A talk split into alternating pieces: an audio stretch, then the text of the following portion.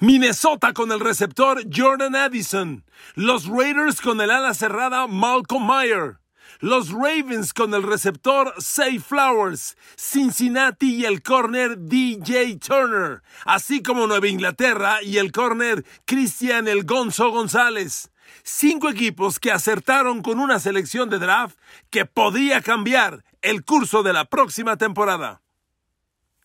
Queridos amigos, bienvenidos a mi podcast. Un saludo, un abrazo con cariño, con agradecimiento, con afecto, con deseos de que tengan un gran día. Y amigos, el draft sigue generando análisis, expectativas, pronósticos de grandes cosas. Y me he puesto a trabajar en equipos que reclutaron un jugador en particular que parece llegar en el momento y en la posición correcta. Y hay veces que un jugador cambia muchas cosas. A veces un jugador cambia el curso total de un equipo. Dígame usted, ¿qué le parecía, por ejemplo, San Francisco, los Niners, antes de y después de Christian McCaffrey la temporada pasada?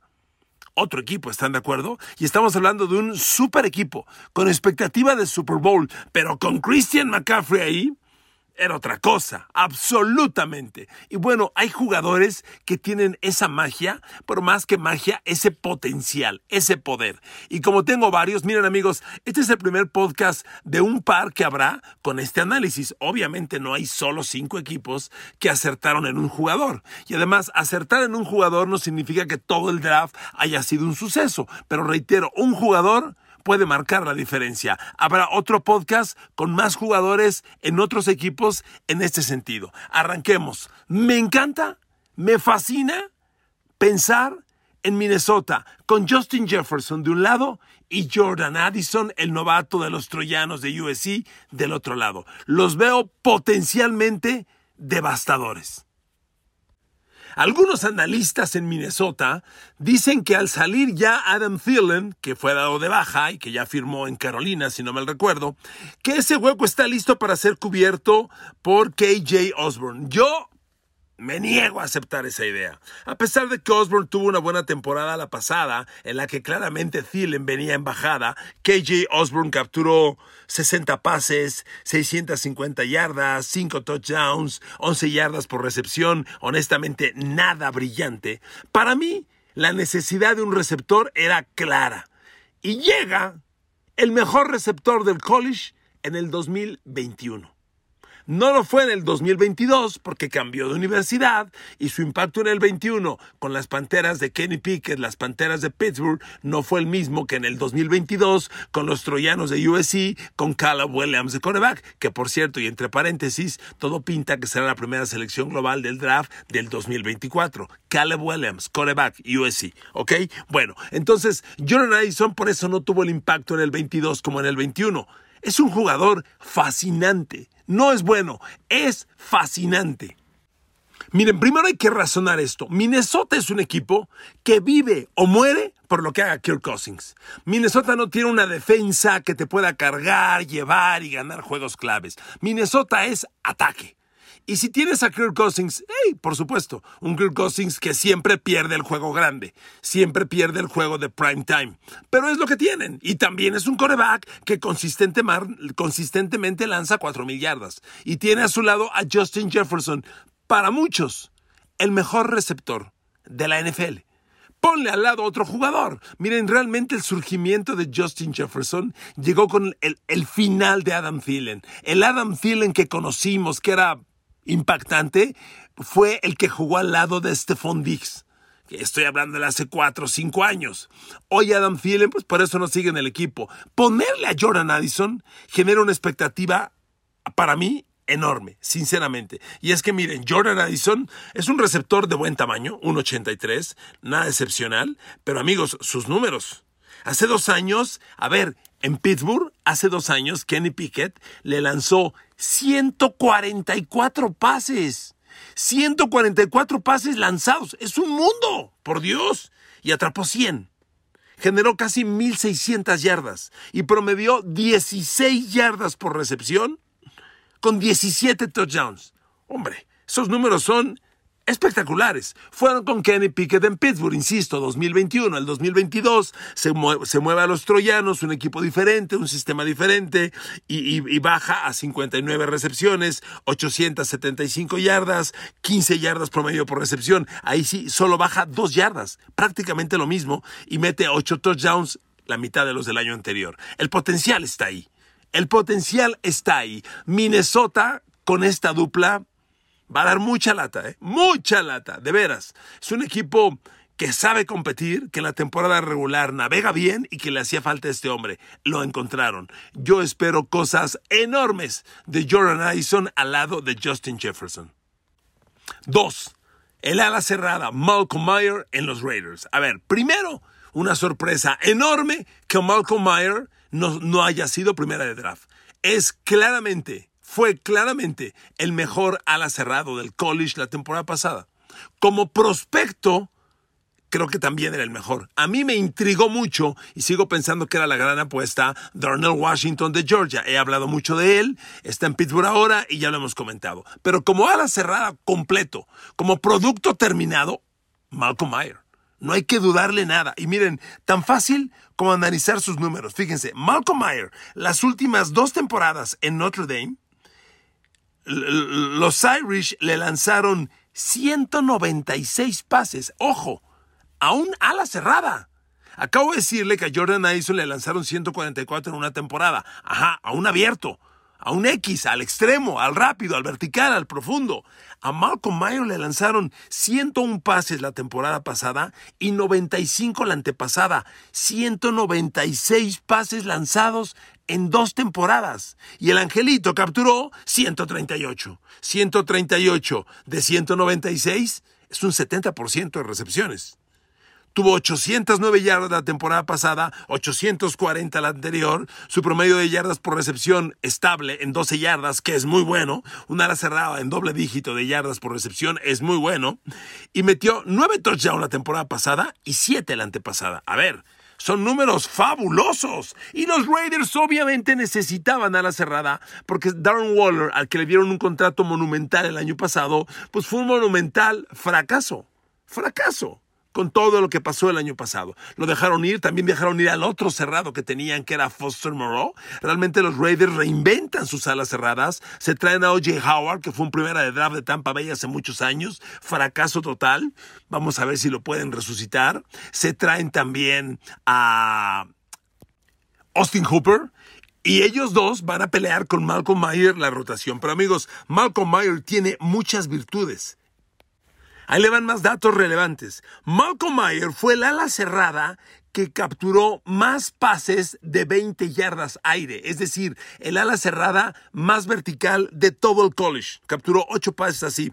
Por consecuencia, fue el ala cerrada que generó más yardas en zona profunda en todo el college. Y además fue el ala cerrada que más pases atrapó de los balones que le llaman contested ball, pase disputado, un balón que dices, este se lo lleva el defensivo o el ofensivo, el que lo pele mejor, ese es un balón disputado, a mí no me gusta decirle balón disputado, es una frase muy del panball, eh, contested catches, contested ball, de esos Malcolm Mayer fue el uno del college en ese tipo de jugadas. Y además es un jugador con muchos, con muchos partidos competidos. A ver amigos, Malcolm Mayer es un producto terminado. Malcolm Mayer, alineado con Devante Adams, con Hunter Renfro, con Jacoby Myers, con George Jacobs, agárrate. Los Raiders lucen bien y muy bien. Entonces, la elección de Malcolm Mayer perfecta, jugador perfecto, y déjeme decirle una cosa. ¿Quién coachea a los Raiders? Josh McDaniels. ¿De dónde viene? De los Pats. ¿Qué ofensiva tenían los Pats? ¿Brady? Y de suplente Garoppolo, que lo tienen Raiders, y Rob Gronkowski de cerrado. ¿Sabe lo que Josh McDaniels va a hacer de Malcolm Mayer?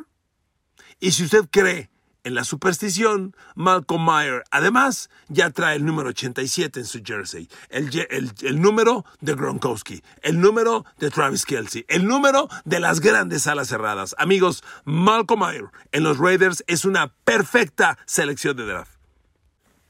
Otro caso semejante, Say Flowers, receptor abierto de Boston College a los Baltimore Ravens. A ver amigos, primera reflexión. La temporada pasada, los Ravens fueron el peor equipo de la NFL en yardas generadas por recepción de los receptores abiertos. Su receptor líder de la temporada, su receptor abierto líder de la temporada pasada fue de Marcus Robinson, que ya ni está en el equipo, que venía de Kansas City, y generó menos de 500 yardas la temporada pasada. Devin Duvernay generó 400 yardas. Rashad Bateman iba muy bien hasta que se lesionó, generó 285 yardas. Y Dishon Jackson, que jugó un ratito con los Ravens, generó 153 yardas. Fíjese el dato que le doy. Reitero, Baltimore Ravens, último equipo de la NFL en yardas generadas por recepción de los receptores abiertos. Y llega Say Flowers, una flecha en el campo de juego. Por eso Baltimore renovó por completo su grupo de receptores abiertos, casi por completo. Hoy el grupo de abiertos de los Ravens tiene Odell Beckham Jr., Rashad Bateman, que me gusta este chavo, primera de draft hace dos años, que iba muy bien el año pasado hasta que se lastimó. Nelson Aguilar, que viene de ser un fracaso en los pads, pero fíjese, con todo y el fracaso, cuando tocó el balón, entregó 16 yardas por recepción, Aguilar en los pads, las pocas veces que tocó el balón. Odell Beckham, Rashad Bateman, Nelson Aguilar y Say Flowers. Amigos, Lamar Jackson va a llegar a Baltimore con una sonrisa de oreja a oreja porque tiene un contrato que le garantiza 186 millones de dólares. ¿Cómo sonreiría usted con esa lana? ¿Verdad? ¿Quién no? Bueno, hay que tener el talento de la maravilla Jackson para tener ese contrato. Va a llegar feliz y con la urgencia de desarrollar fútbol americano vertical. Lamar sabe perfectamente que su habilidad atlética y corredora es muy buena, pero tiene que ser una herramienta estratégica, momentánea, urgente, nada más, no la clave del juego día con día, juego tras juego, noche tras noche. Claro que no, Lamar tiene que quedarse en la bolsa de protección, utilizar sus piernitas para alargar la jugada y atacar profundo, con OBJ, con Rashad Bateman y con Say Flowers. Y Flowers luce perfecto para esto. Primer dato de Say Flowers. La temporada pasada promedió 43 yardas por partido en yardas después de la recepción. Creo que, creo que mal el dato. Va de nuevo. Say Flowers, la temporada pasada promedió 43 yardas después de la recepción por partido. Es un jugador que con la pelota en las manos corre muy bien. Le dieron muchos pases screen, le dieron mucho jet sweep.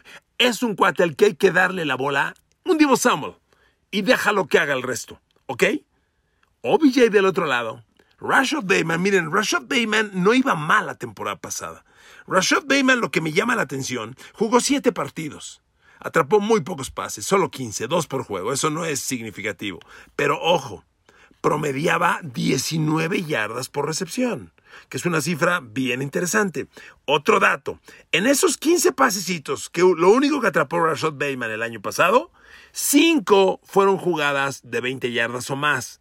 Rashad Bateman tiene un potencial explosivo.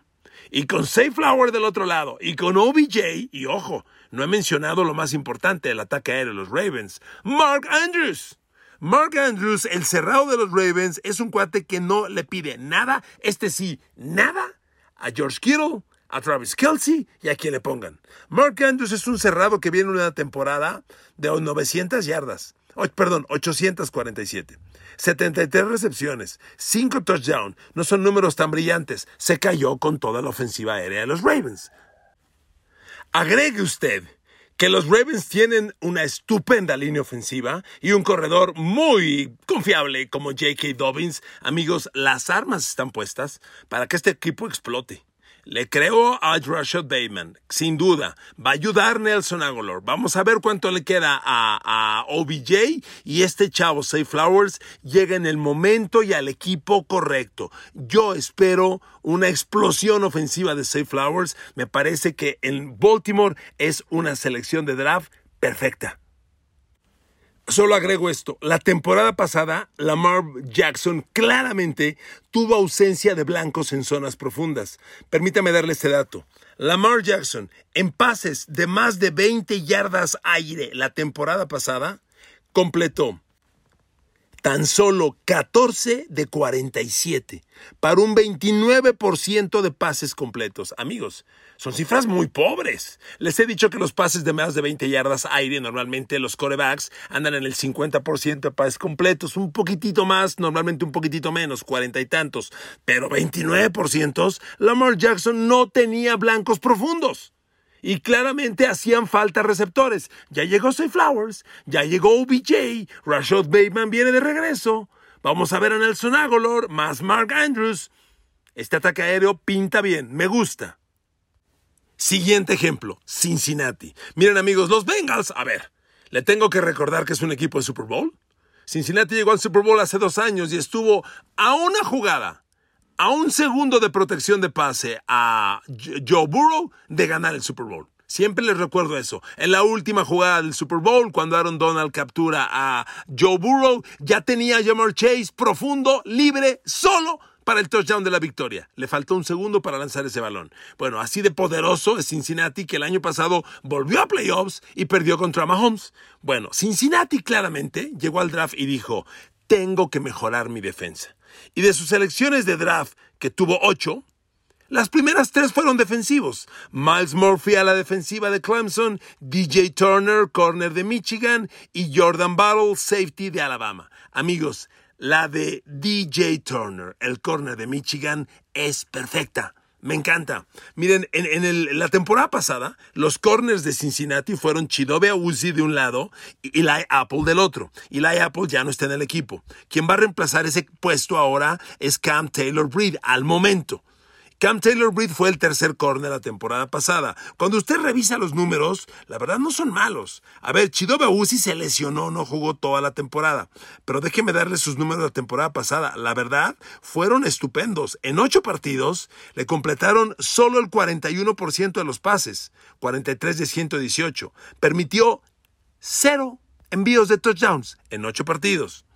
El otro corner, bueno, le digo, ya no va a estar Eli Apple, es Cam Taylor Breed, que jugó 13 partidos, lo atacaron menos, pero Cam Taylor Breed permitió 55% de pases completos, le metieron tres envíos de touchdown y es el otro corner. Y ahí, a esa rotación, llega DJ Turner. ¿Por qué me gusta, amigos? Porque DJ Turner es un corner que tiene, mejor que nadie, el elemento más importante para jugar este juego, la velocidad.